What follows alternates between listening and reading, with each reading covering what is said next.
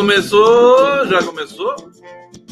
Então, boa noite para todos vocês, seus lindos.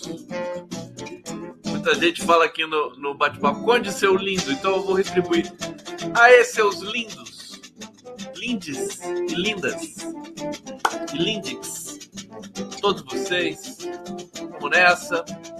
É, ao vivo aqui pela TVT de São Paulo, para variar, 347, um grande elenco de canais, cada vez mais amplos. Ixi, daqui a pouco esqueci de ligar para aquela figura lá que me pediu para fazer transmissão também. Quanta coisa, não consigo dar conta nem das contas. Esqueço de pagar conta, gente. Você tem noção? Quem me conhece sabe mas é porque eu, é tanta coisa que eu tenho para fazer. Agora lembrei, tem que ir no, pegar a conta da, da, da luz aqui e pagar. Né? É, que é, é, muita coisa, muita coisa na minha cabeça. Né? Muita conta. Vocês são assim também? Vocês gostam de pagar conta? Vocês pagam as próprias contas? Botaram tudo no automático? Né? Eu não consegui botar no automático porque tem umas contas lá que não, não deixam. Você tem que ir no banco, cadastrar, aquela coisa toda. É uma loucura, né? Bom, vamos começar isso aqui. Usa o aplicativo, a Maria José está falando aqui. É, deixa eu começar contando para você. Hoje eu conversei com o passarinho azul. O passarinho azul quase me matou de rir hoje. Meu Deus do céu, quanta maldade naquele coração aquele coração azul. Perdi o fôlego, o fôlego, de, tanta, de tanto que ele me fez rir. E ele é um cara sério, né? uma pessoa séria. Mas me fez rir até morrer do coração. Então, portanto, eu tô, eu tô até meio, sabe, tô num barato ainda. Sabe quando você ri muito, você fica meio zonzo? É, mas enfim, que bom que a gente ainda pode fazer isso, né? Que bom. Deixa eu botar o Pix aqui. Tem gente já querendo mandar um Pix para mim. Oh, pode mandar. Pode mandar. Condom vai comprar geladeira. Né? Semana que vem, quem sabe, né?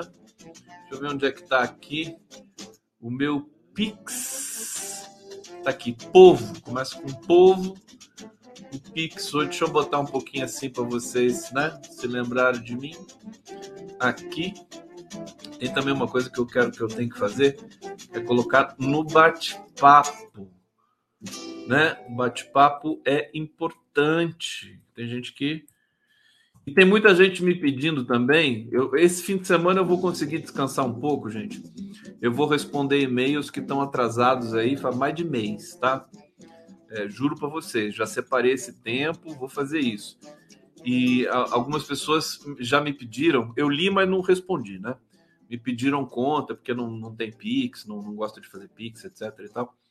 E pensei bem, eu vou deixar essas, esses links assim no meu canal. E aí, quem quiser contribuir de outra maneira, pode ir lá contribuir, tá bom?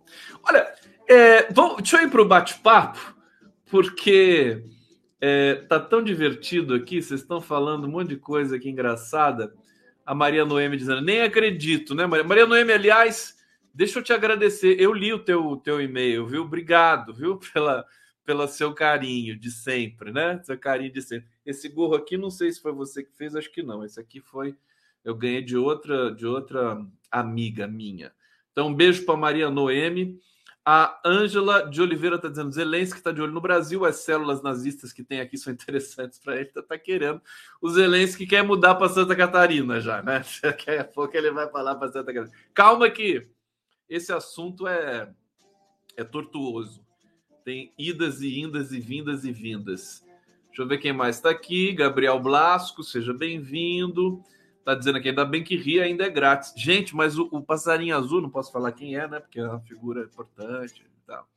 E ele me matou de rir. Que maldade! Criticando uma entrevista que eu fiz, sabe? Mas foi bom, viu? Passarinho, ô passarinho, obrigado, viu? Te amo, viu, passarinho?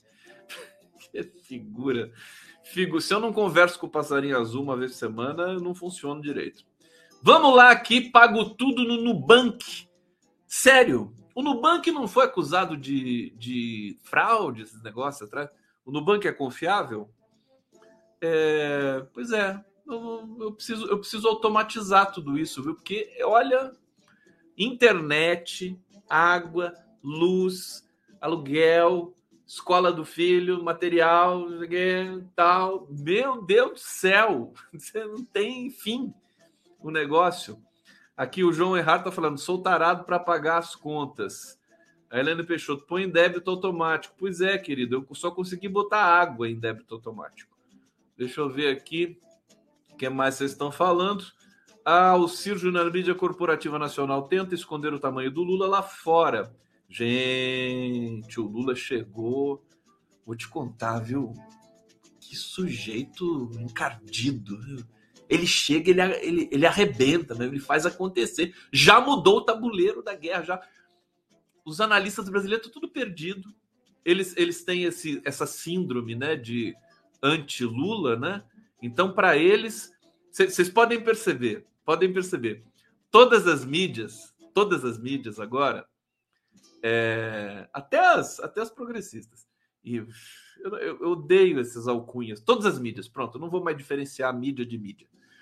Estão é, dizendo que a guerra não vai terminar, é uma guerra infinita, né? ninguém quer terminar. Por quê? Porque o Lula entrou no xadrez da guerra para levar a paz, né? E aí, eu só quero dizer uma coisa para vocês.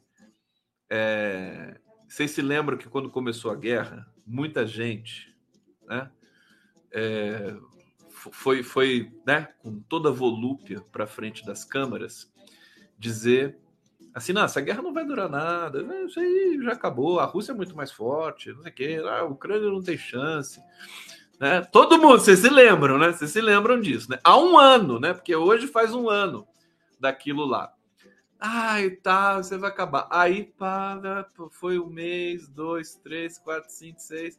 E agora a gente tá um ano. Agora! E aí, enfim, então vocês entendem o que é o prognóstico público. Beleza, né? Então, agora passou um ano e tá todo mundo dizendo: ih, não vai acabar nunca nunca, não sei lá, acaba, não acaba, não acaba. Então eu digo para vocês, agora é que vai acabar.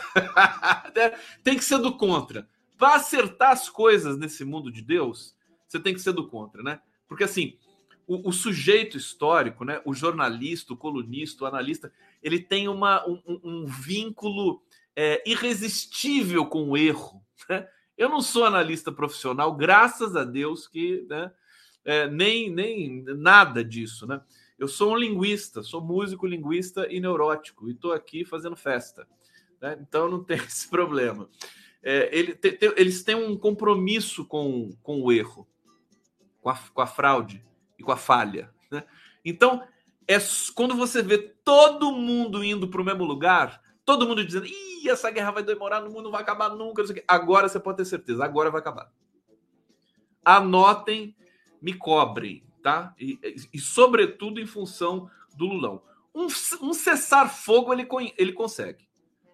Gente, o Lula, o cara é pós-doutorado em negociação, o cara é livre docente, tem 40 títulos honoris causa, que deveria ser todos ali alusivos à capacidade de negociação que ele tem.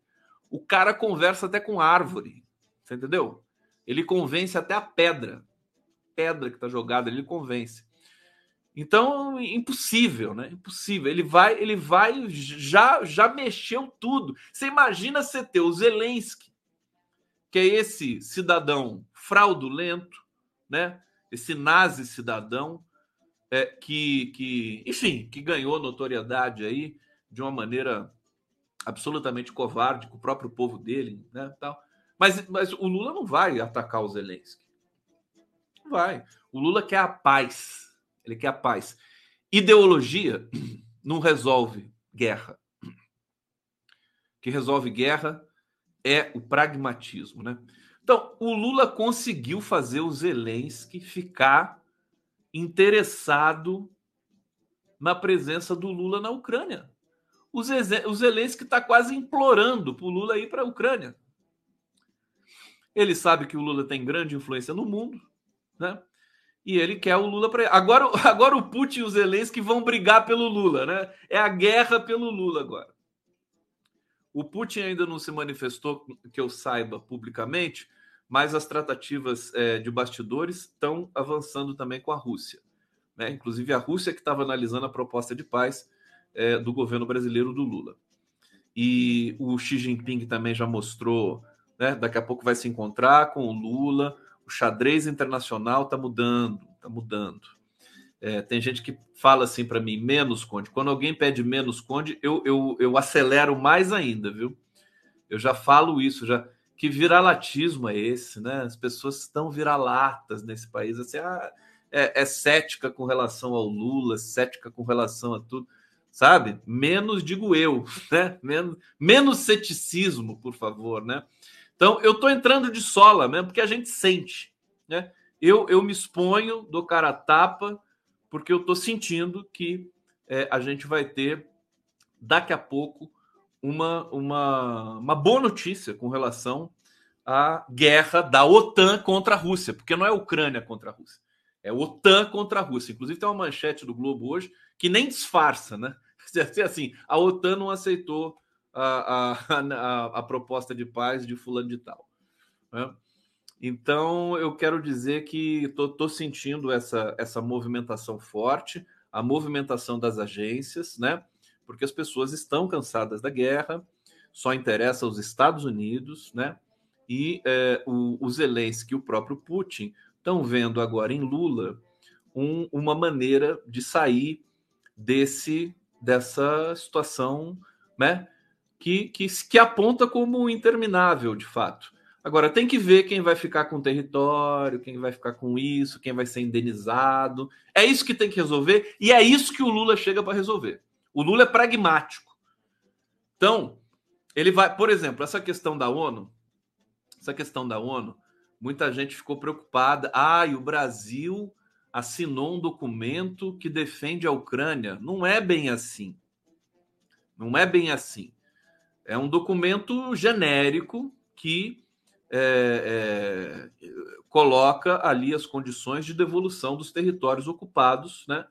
O que todo mundo, né? e até a, as pedras também sabem que a Rússia não vai ceder, devolver esses territórios para a Ucrânia.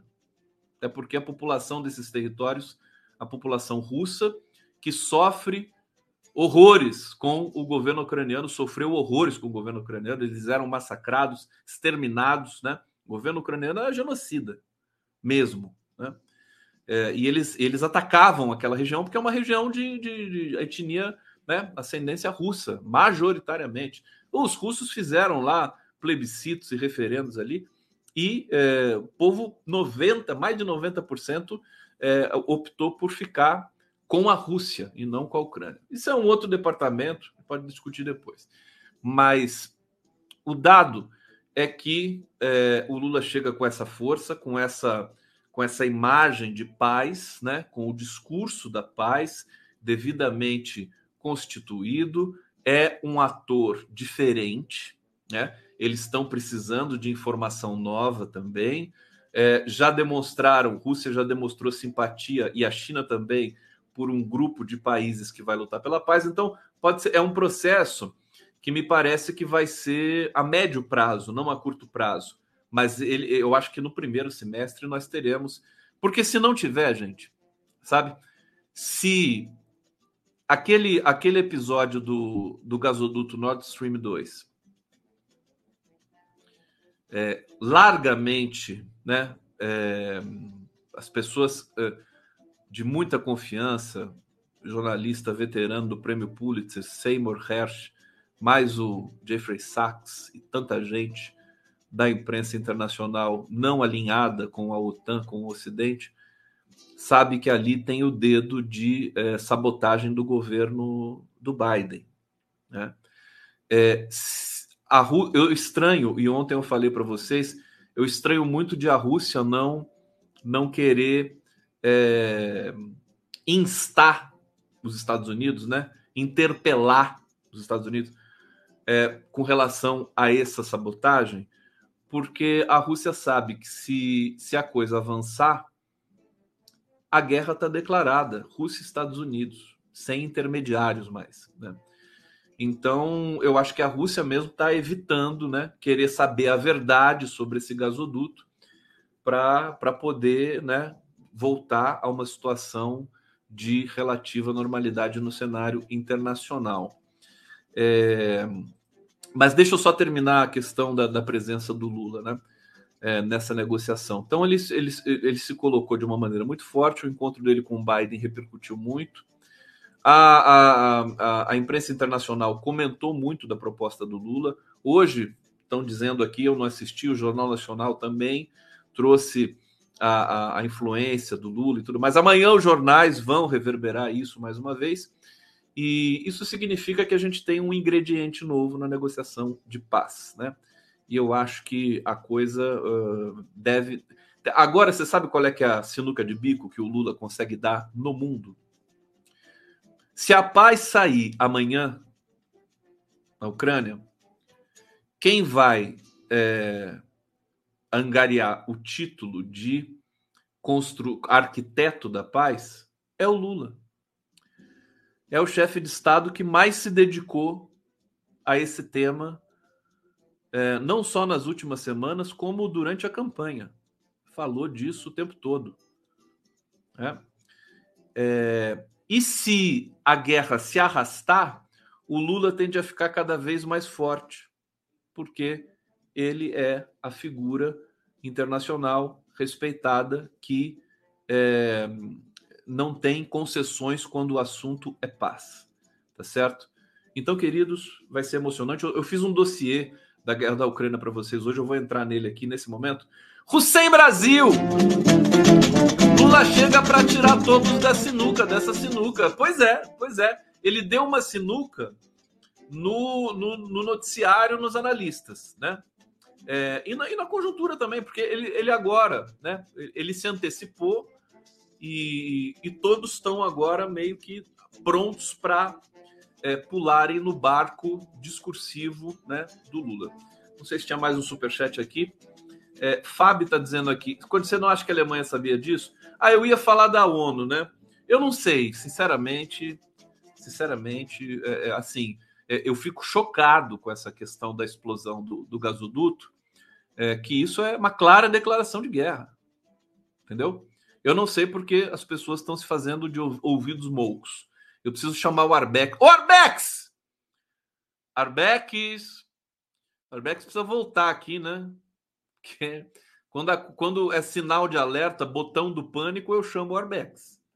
É, ele entende do riscado e sem papas na língua, sem the mamas and the papas na língua, e ele fala tudo. Vem conversar comigo, Orbeck. Deixa eu ver se ele respondeu aqui, já que eu já dei uma chamada nele aqui no zap. É, então, vamos lá, deixa eu ir para o dossiê aqui com você. Ah, não, antes vou falar da ONU. Da ONU. Essa história, né, de, de o Brasil assinar o documento da ONU e tal, e parecer que está jogando dos dois lados, né, e tal. Isso é pura estratégia. Pura estratégia. Teve gente que se lamentou e o Brasil agora fez uma coisa muito arriscada. A, a verdade, a verdade é que ninguém leva a sério a ONU, gente. Ninguém leva a sério a ONU. Até, olha, para não ser para não ser hipócrita, quando a ONU é, emitiu, né, o, o, o setor ali de direitos humanos da ONU emitiu uma recomendação para o governo brasileiro, uma determinação para que o, o, Lula tinha direito de ser candidato e tudo mais, né? A ONU várias vezes, né? A defesa do Lula foi na ONU várias vezes e tal. Ela tem um significado, ela tem uma simbologia e tudo mais, mas ninguém, ninguém, ninguém leva muita fé. A ONU é meio que uma escravizada ali do, nos Estados Unidos. Você vê o, o, o Guterres, que é o é o, o diretor-geral da ONU, é sempre um discurso frágil, sabe? Um discurso cheio de clichê, só tem clichê. Agora ele está até cansado, coitado. É? Ele não pode falar nada. Né? Ele não pode falar algo que seja contra os interesses dos Estados Unidos. Ainda mais nessa questão. Então, Se você colocasse, hipoteticamente, Lula e Putin conversando, né? Pessoalmente ou por telefone, e o Putin cobrar o Lula assim, falou: Ô, ô Lula, com aquele sotaque russo, né? Dele, né? Ô, ô Lula, por que você votou uh, a favor da resolução da ONU? Isso aqui é sotaque de, do quê? Não sei do quê, de não sei. Por que, que você votou na resolução né, que, que pede para eu devolver os territórios para a Ucrânia? A Lula vai falar, sabe o que para ele? Fala assim: Ô Putin, vem cá. Você leva a sério a ONU? Ele vai falar assim, entendeu? Ninguém leva muito a sério esse troço, meu filho sabe? A negociação, ela, a ONU sinaliza que ali as pessoas fingem que respeitam e tal, tudo mais, diplomatas, é claro, aquela coisa bonita, mas na prática, na prática, aquilo ali não significa nada.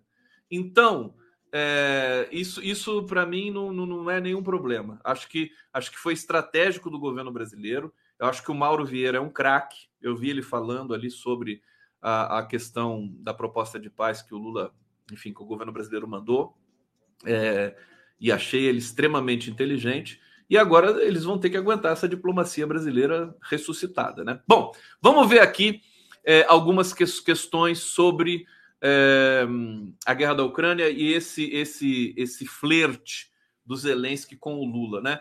É, eu, eu posso até, se o Lula for para a Ucrânia, eu não acho impossível dele fazer isso, é claro que ele vai ser desaconselhado, né? A assessoria do Lula vai desaconselhar ele a fazer tudo né, nesse mundo. É, por, por, isso que é bom que ele haja intuitivamente. Ele pode querer ir para a Ucrânia, né? se, se, isso significar a possibilidade de construir a paz. É, o Zelensky quer mostrar para o Lula os horrores que a Rússia fez na Ucrânia. É, e nesse sentido, eu, eu, eu, te, eu, temo um pouco de o Lula ser usado pelo Zelensky, né? Agora, o Lula não é um sujeito que se deixa usar, nem no cenário internacional. Né? É, ele tem um discurso que é refratário a qualquer tipo de é, oportunismo de outros chefes de Estado, eventualmente. Então, eu acho que seria, seria bombástico se o Lula fosse para a Ucrânia, porque saibam né, com quem vocês estão lidando. Não é um Biden que é um sujeito fraco, é o Lula. O Lula pode convencer o Zelensky. O Lula convence pingo d'água. Bom, vamos aqui é, nessa nota aqui do jornal Globo, né? O presidente da Ucrânia, Volodymyr Zelensky, disse que quer se encontrar com o presidente Luiz Inácio Lula da Silva e precisa da ajuda do brasileiro que, para que a Ucrânia seja mais bem compreendida na América Latina. Mais cedo, Zelensky adiantou que planeja uma cúpula com líderes da América Latina, afirmando também que Kiev deveria adotar medidas para construir relações com os países africanos. Aqui, quem tem síndrome de megalomania é o, é o Zelensky. Né? Imagina o Zelensky falando: oh, o país da América Latina, o né? país da África. Quem é o Zelensky? para falar isso. E os brasileiros ainda acham que o Lula é que está pisando em terreno minado, né? É o contrário, é o contrário. O Zelensky é um anão, né? Um anão. Ele tem importância porque né, os Estados Unidos estão bancando ele até aqui. Mas a coisa pode mudar rapidamente, tá?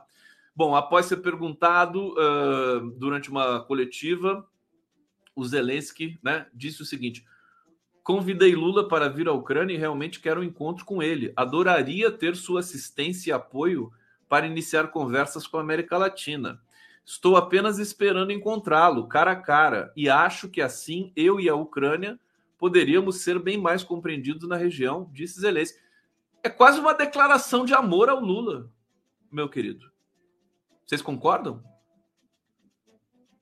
O Zelensky não falou de nenhum chefe de Estado assim, nem do Biden. Está falando do Lula. Ele quer demais encontrar com o Lula. É, eu acho que o Lula foi de uma, de uma inteligência, né? O Lula, inclusive, além de inteligente, é da sorte, né? Da sorte. É, é um lazarento ele, né? É, ele vai, ele vai trazer o Zelensky mais para perto da paz. Pode ter certeza disso, né? Até porque o Brasil pode é, oferecer para a Ucrânia muitas coisas, né? pode oferecer uma, uma relação bilateral é, é, turbinada, privilegiada, sabe? Isso é, é altamente importante para o Zelensky é, e para o povo ucraniano, se é que o Zelensky pensa no povo ucraniano, tá certo? É, e assim mesmo com a Rússia. Gente, quer saber de uma coisa? O Lula vai fazer uma limonada com essa questão aí. Vai constituir a paz, vai se consagrar como arquiteto da paz, né? E ainda vai arrancar é, uma é, situação no comércio internacional é, turbinada. Mais uma vez, eu estou aqui, né? é, com as ferramentas que eu tenho, com o cuidado que eu tenho, analisando os sintomas, os símbolos, as palavras, as ações, as iniciativas no cenário, no tabuleiro dessa guerra é, infame, né, que prejudica só o povo é, da Europa toda, né, da Europa toda. Eu acho que o mundo nesse momento ele está precisando da realidade, né? No Brasil, a gente viveu um, um, um cenário ilusório, fraudulento durante muito tempo, e agora a gente está se deparando com a realidade, com a fome, né? com a inflação, com os juros, né? com o emprego, com o racismo, né? com o combate à misoginia e tudo mais. Então, é, assim também vale para o mundo que também sofreu aí um assédio dessa extrema, desse extremismo, dessa extrema direita. Então, é, eu, eu, olha, e as coisas do Brasil estão estranhas. Eu acho que assim, eu tenho mais boas notícias para vocês hoje com relação a essa mediação da guerra da Ucrânia do que propriamente com as questões domésticas aqui no Brasil. Já vou explicar por quê. Fala, Conde aqui ao vivo para vocês. E se o Lula for para a Ucrânia? E se o Lula. Olha, gente, eu sei que vocês. A gente transita pelas mídias, né? Tal, que são, que não são convencionais, né? Mas também são convencionais, também são um pouquinho convencionais. E existe essa coisa da igrejinha, né? De tal. Aí você começa, você começa a, a venerar. Como é que é o nome do menino lá, o hacker de Araraquara? Você começa a venerar o Esqueci o nome dele. Ele é tão relevante para mim que eu esqueci o nome dele sempre. Por exemplo, o Glenn Greenwald, né? Você começa a venerar o Glenn Greenwald, ah, é o maior herói, não sei o quê. Aí, de repente, ele pá, dá chapuletada na sua cara. O Glenn agora vai, virou colunista da Folha.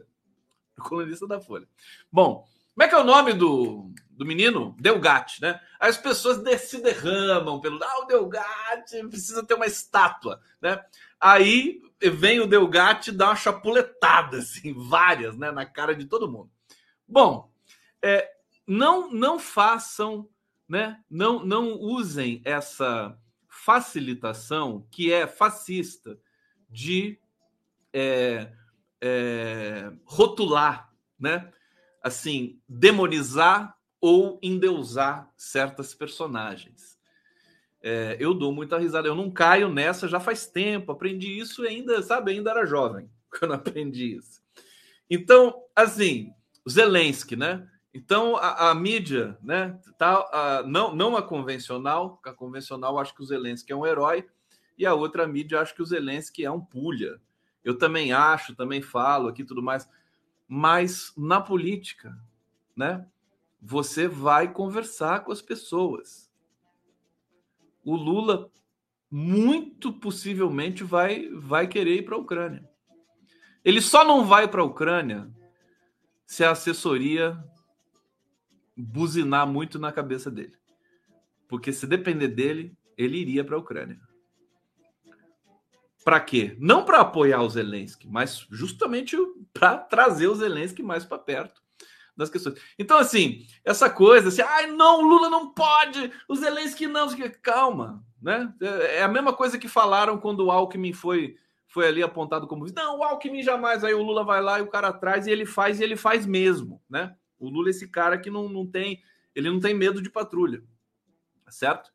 É, bom, deixa eu prosseguir aqui. Presidente da França, Emmanuel Macron, é, pretendia articular e participar de uma conversa entre Lula e Zelensky ainda nessa semana, mas assessores internacionais do presidente brasileiro não consideram conveniente o momento. É, alguém disse, né, uma fonte, haverá contato, nossas embaixadas conversam sobre essa possibilidade, mas não neste momento. Pouco antes, o ucraniano afirmou que gostaria de comparecer pessoalmente à cúpula com líderes da América Latina, embora seja muito difícil para mim sair da Ucrânia, disse ele.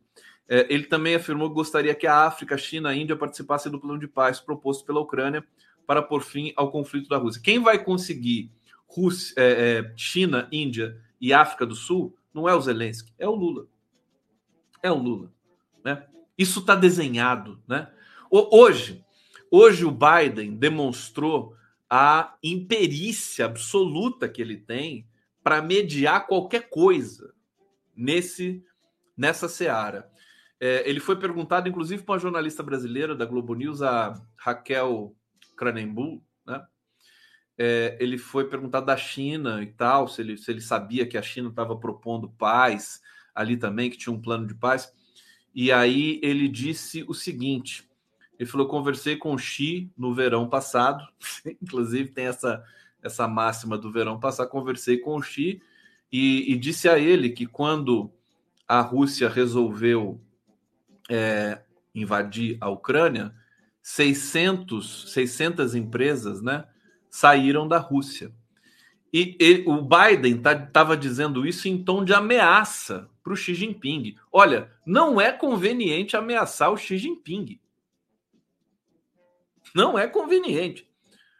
Né? O Biden ameaçar o Xi Jinping é uma piada. É uma piada.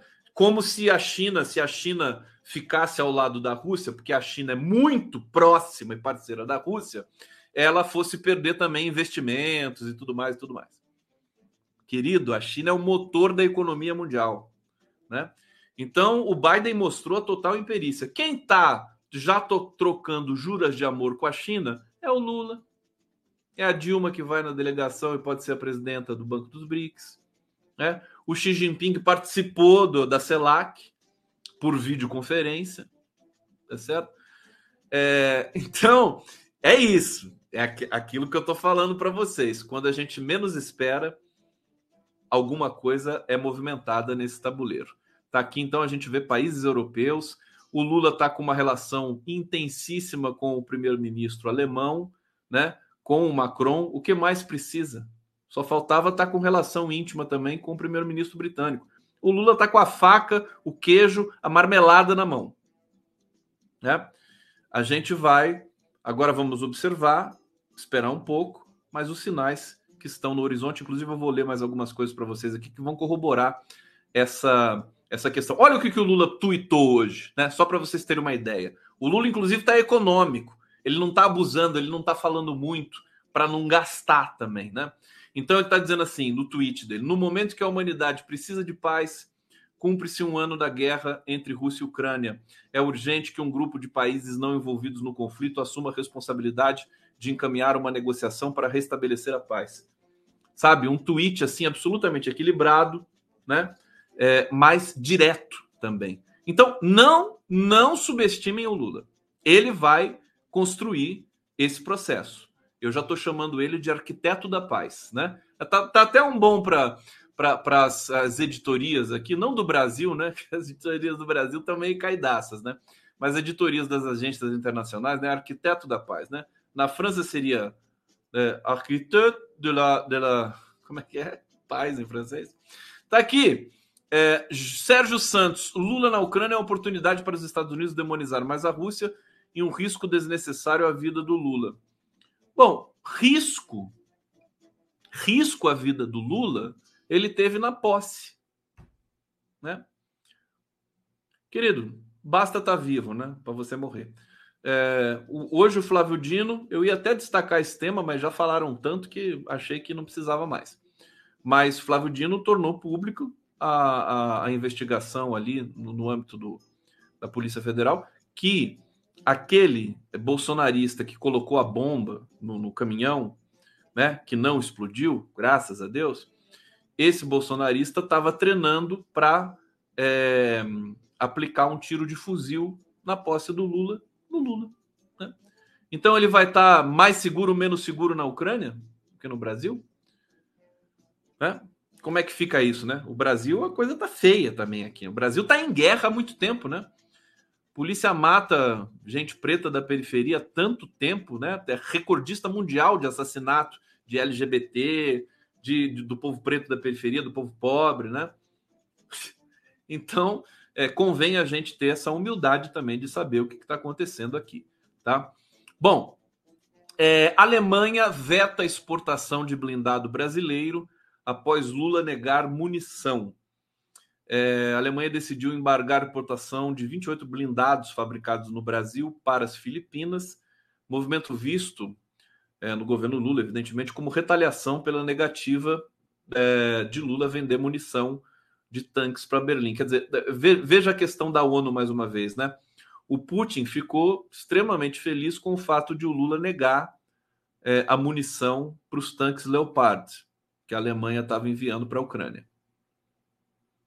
Por outro lado, ele deve ter ficado chateado do Lula assinar essa resolução, do governo brasileiro assinar a resolução na ONU. Mas é isso. Você morde a sopra, você vai de um lado e por outro, senão você não participa da negociação internacional. Você chama pragmática. Né? Deide Costa, Conde, você está usando a mesma camisa do Zelensky. Eu tô? Imagina, essa camisa é muito mais bonita que a do Zelensky. O Zelensky é um trapo, não é um trapo. Essa camisa aqui é bonita. Aliás, presente também, que alguém não posso contar que me deu, mas é um presente maravilhoso.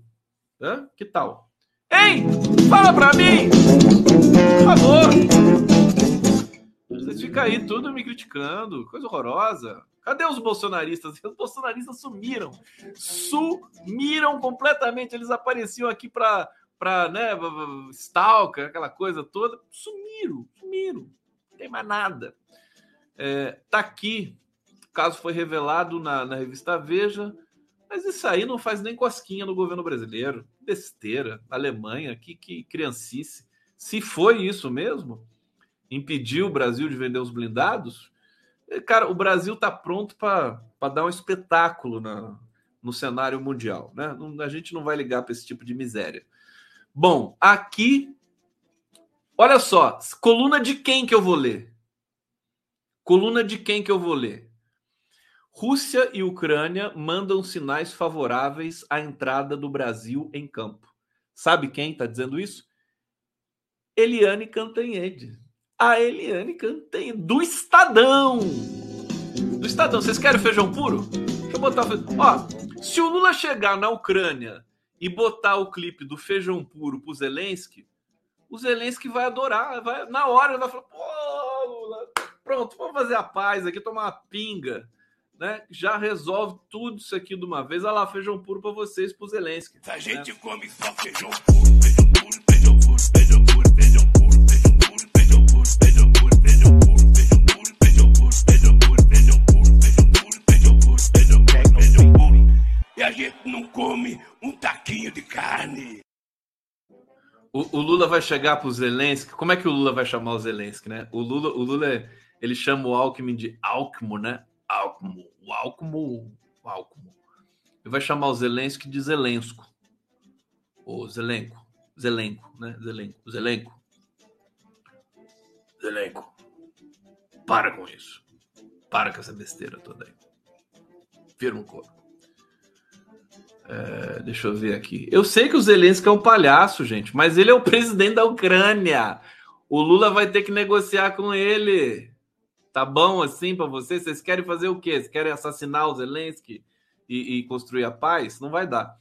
Olha aqui o que a Eliane Cantanhede diz, né? Ao mês da ida do presidente Lula à China para se reunir com seu equivalente Xi Jinping, o Brasil avança duas casas na pretensão de articular ou até liderar uma frente de paz entre Rússia e Ucrânia. É Eliane Cantanhede que está falando, não sou eu além de se colocar como bola da vez para atrair financiamentos e investimentos do G20.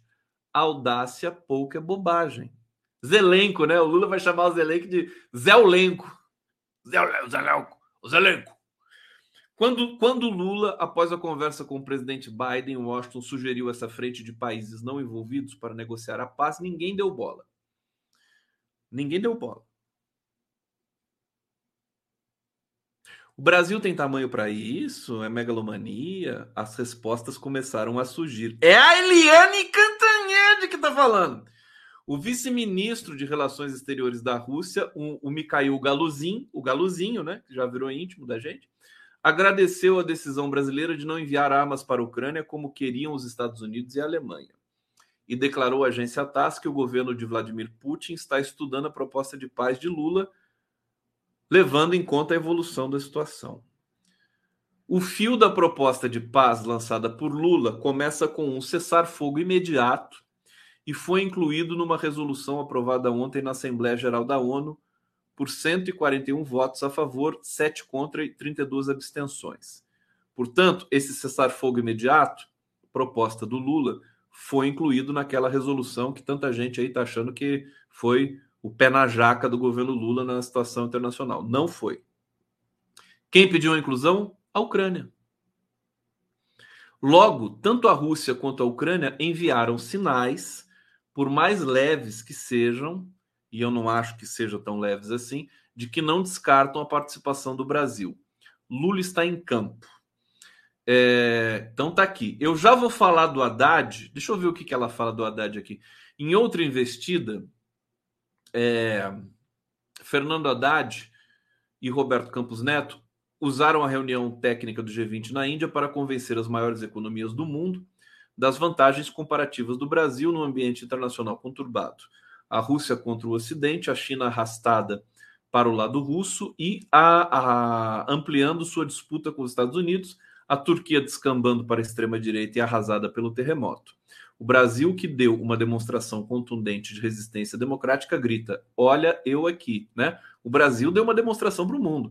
Tentaram sabotar a democracia, invadir, né? invadiram os poderes e tal, pintaram e bordaram, mas foram todos presos. Né? E o governo ficou mais forte.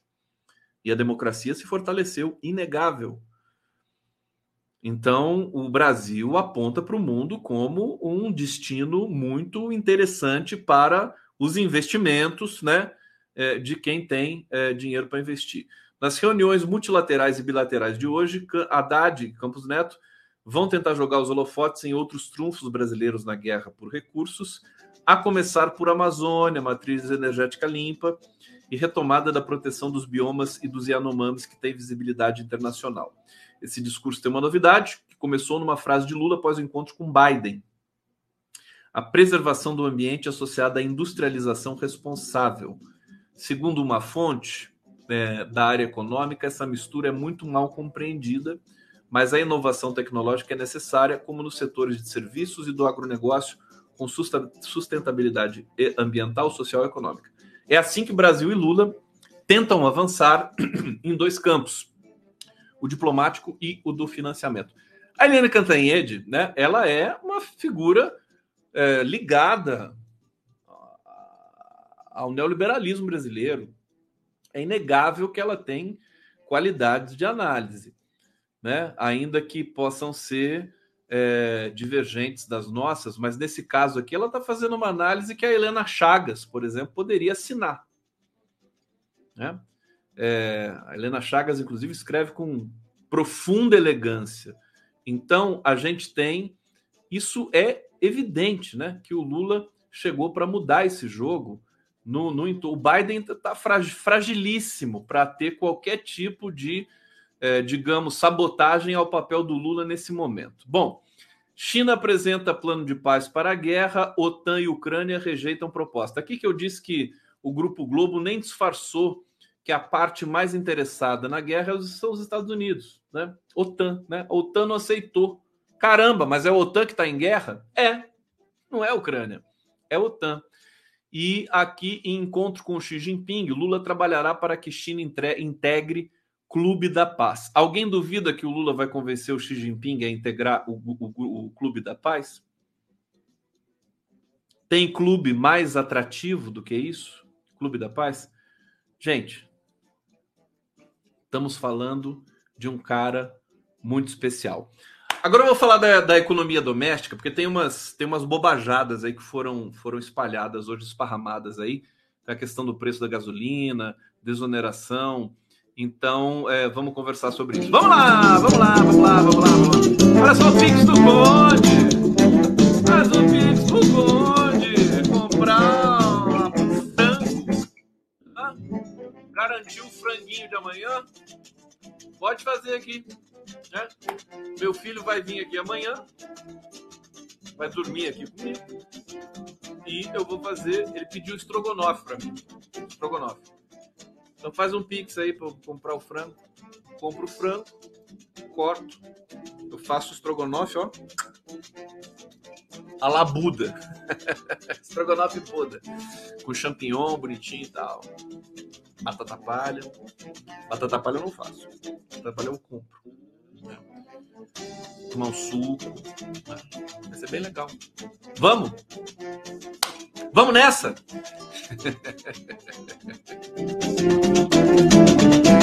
Eita,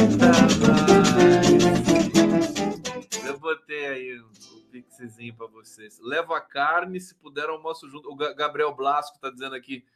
Leva a carne e se puder almoçar. Vamos combinar isso aí. Daqui a pouco o condão vai estar tá na área aí. A gente vai se encontrar com muita frequência. Eu preciso. Sabe o que eu preciso fazer? Peraí, gente, calma, calma, vocês estão comentando muito rápido. A Maria Noemi faz uma peixada pro filhote. Ele já pediu o, o, o estrogonofe de frango, né? Mostarda Dijon? Hum, não conheço. Deixa eu ver aqui. Zé Bento, essa é a melhor. O, o Zelensky é o Zé Bento? Deixa eu ver.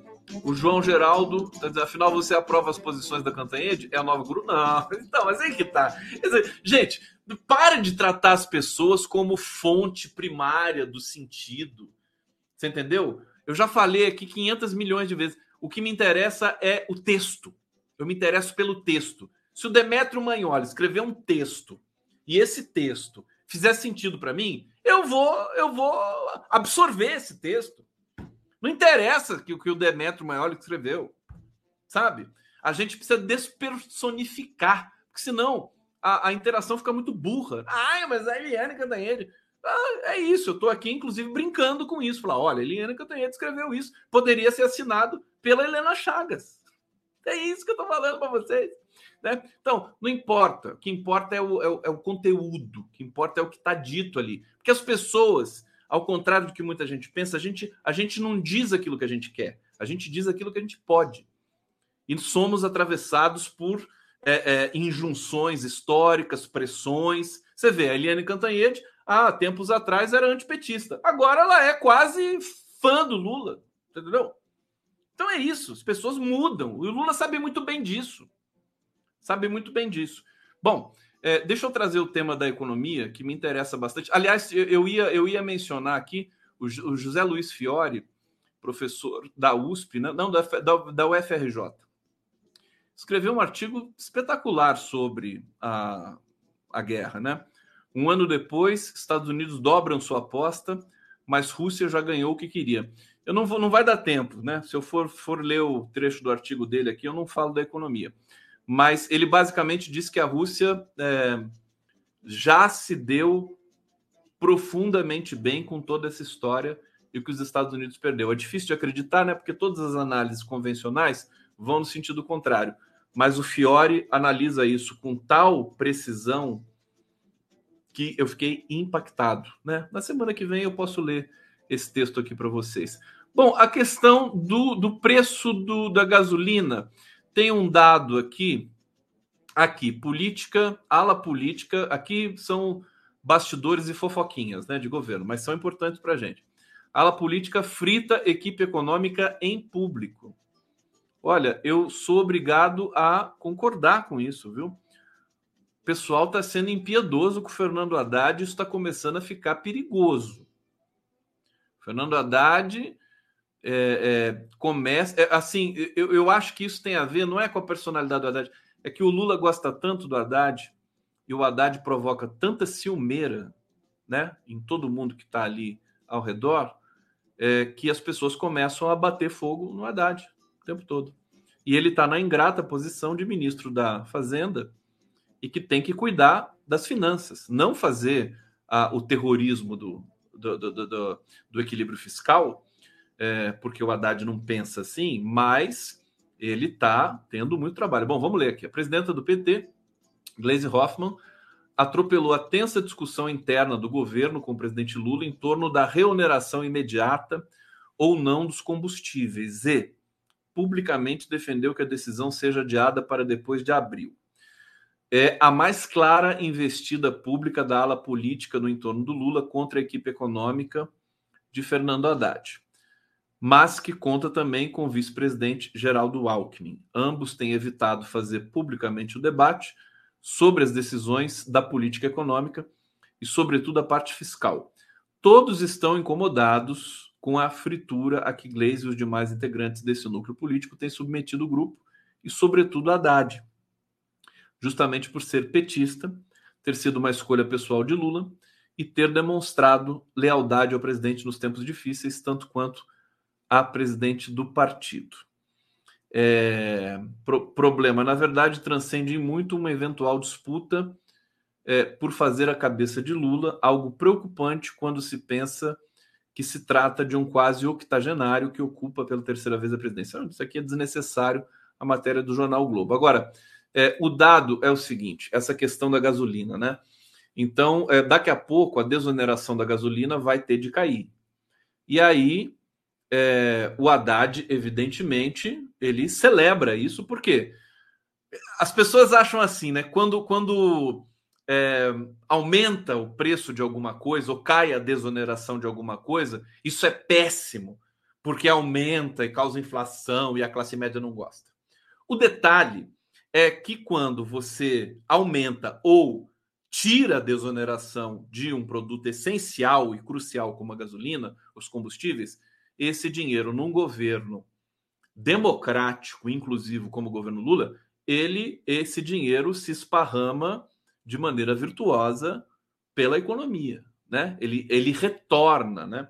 Então tem análises assim que eu vou te contar, né? Eu acho que é muito perigoso é, essa ala chamada ala política do governo. Você lembra que o Bolsonaro tinha uma ala ideológica, uma ala militar e uma ala não sei o quê, né? Agora está tendo isso também no governo Lula, né? uma ala política e uma ala, ala técnica. O Haddad já perdeu, logo no começo do, do governo, é, uma questão referente também à gasolina, né? É, tinha perdido o debate ali, essa ala poli, chamada ala, ala política vem e qual que é o pressuposto da ala política? É aí que mora o perigo. Isso é isso é o verdadeiro populismo. Eu acho isso, é, eu sou frontalmente contrário a esse tipo de coisa. É assim, é não aumentar o, é não tirar a desoneração da gasolina para não perder voto ou para não é, perder popularidade. Esse cálculo é o cálculo do Bolsonaro, não é o cálculo do Lula. Alô, hello, Glaze, PT e companhia. O governo Lula, no, no, os primeiros governos eles se notabilizaram, os primeiros governos Lula, também por o Lula ter uma, uma não ter medo de produzir é, medidas antipopulares. Tá certo? É, gente, o Bolsonaro, no governo Bolsonaro, a gasolina chegou a 10 reais. 10 reais e o Bolsonaro quase ganhou a eleição. Então, ficar nesse miserê de dizer que o preço da gasolina não pode subir porque vai atingir a imagem do presidente Lula, isso aí é estratégia de quinta categoria, fadada ao fracasso. Então eu espero e aí o Lula, o clima ficou tenso lá, viu? Essa questão da gasolina vai tirar a desoneração, a gasolina vai aumentar? Eu acho que vai aumentar, mas não vai aumentar muito. Tem que ver quanto que vai. Essa desoneração que foi feita eleitoralmente, criminosamente pelo Bolsonaro, né? O governo tem que enfrentar coisas complicadas, não pode, não pode só querer. E eu acho que o governo não tem esse perfil de ser populista. É, então, eu estou preocupado com o Fernando Haddad. Se, se, de novo, tirarem essa prerrogativa do Fernando Haddad de conduzir a política econômica, daqui a pouco o Haddad vai entregar o cargo. O Haddad vai falar assim, querido, desculpa, mas eu vou trabalhar, eu vou dar aula né, é, no, no, no, na USP, vou voltar a dar aula, porque não está dando certo isso aqui. Tomar muito cuidado. Eu fiquei pasmo quando eu vi esse debate é, com relação a essa pressão, né? Essa pressão, que é pressão populista, até das mídias, né? Ai, não pode aumentar o preço da gasolina, não pode mexer. Que não pode o quê? Que isso?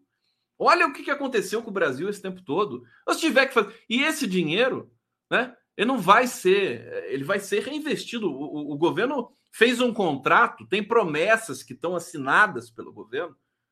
E se ele não tiver condição de cumprir essas promessas? Aumento do salário mínimo, CNPq. Quer dizer, você acha que esse dinheiro todo sai da onde? É?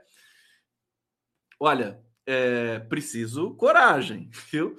É preciso saber tomar medidas também impopulares. E esse, esse é o meu comentário. Queria saber o que vocês pensam também por isso. Quem sabe?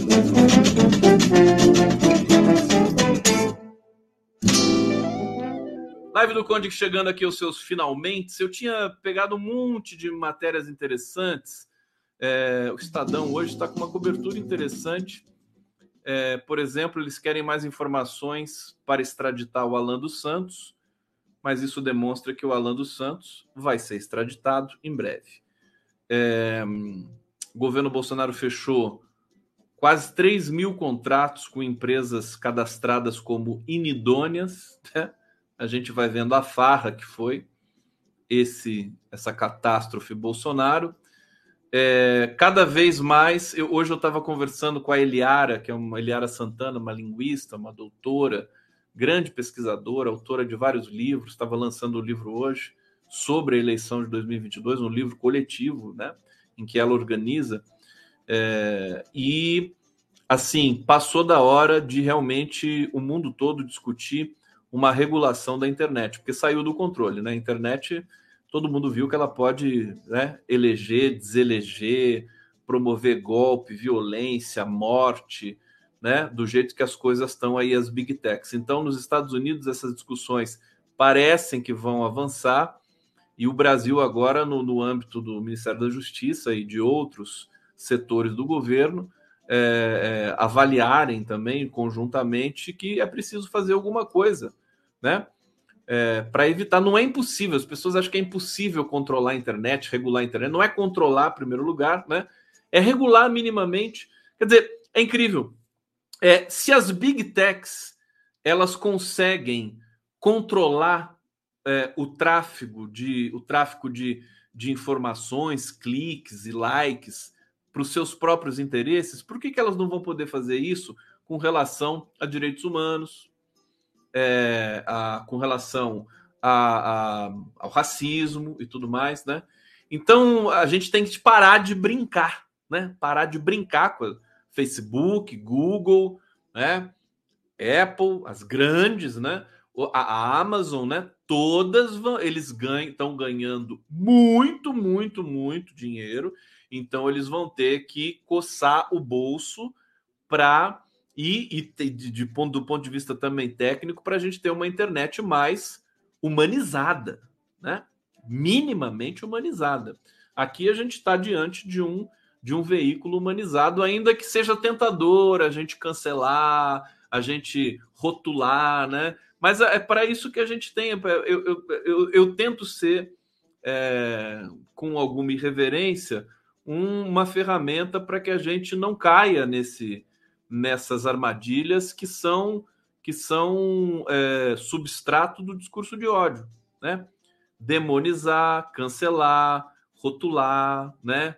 É, fazer discurso populista. Então, eu, eu, tento ser essa vacina, evidentemente que não consigo por completo, mas às vezes a gente acerta. Então, acho que esse é um, é um processo que é, é, é admirável que eu faça isso pelo YouTube, uma plataforma que é controlada pelo Google e que não se importa com uma porção de absurdos que estão é, circulando nessa plataforma. Uma coisa eu posso dizer, eu nunca fui, nunca tive um problema com nenhuma rede, né? É, e eu, vocês sabem que eu digo tudo aqui, né? Tudo que e mais um pouco, tá certo? É, então, acho que o caminho é um pouco esse, não é verdade? O que, que vocês acham? Bom, vou terminar deixando aqui um beijo para vocês e, e torcendo nossa querida Rita Lee, que está internada no estado bastante complicado para ela se recuperar. A Rita Lee foi internada hoje, tem câncer no pulmão. É, e torcendo muito por ela. A Rita Lee é maravilhosa, né? É linda. Tudo, carreira delas, letras, tudo, tudo, tudo, tudo. Sou apaixonado pela Rita Lee. E, até tentei garimpar um clipe da Rita para tocar hoje aqui, mas não deu tempo de achar um que não tivesse direito autoral. Então eu vou deixar para semana que vem a gente a gente coloca o clipe da Rita Lee aqui para vocês. Tá bom, gente? Um beijo grande. Excelente fim de semana para todos, tá bom? E a gente se encontra semana que vem, né? Tá bom?